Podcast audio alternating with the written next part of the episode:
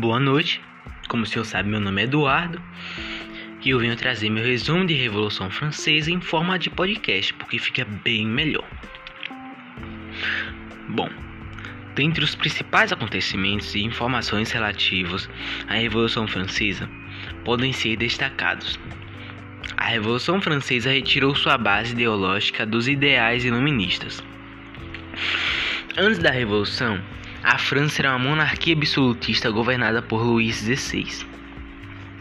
A França vivia uma intensa crise econômica durante as décadas de 1770 e 1780.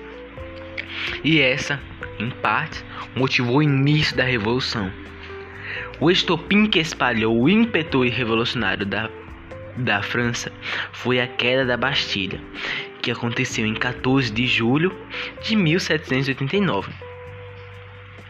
Ao longo da Revolução, a França viveu as seguintes fases: Assembleia Nacional Constituinte, Assembleia Legislativa, Convenção Nacional e Diretório. Os principais partidos eram girondinos, defensores de que medidas conservadoras fossem realizadas.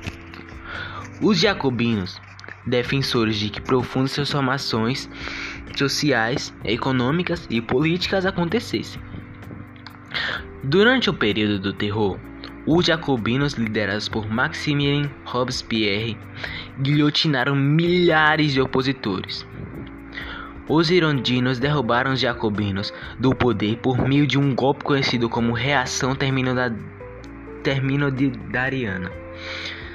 A Revolução Francesa encerrou-se por meio do golpe organizado por Napoleão Bonaparte, conhecido como Golpe do 18 do Brumário. you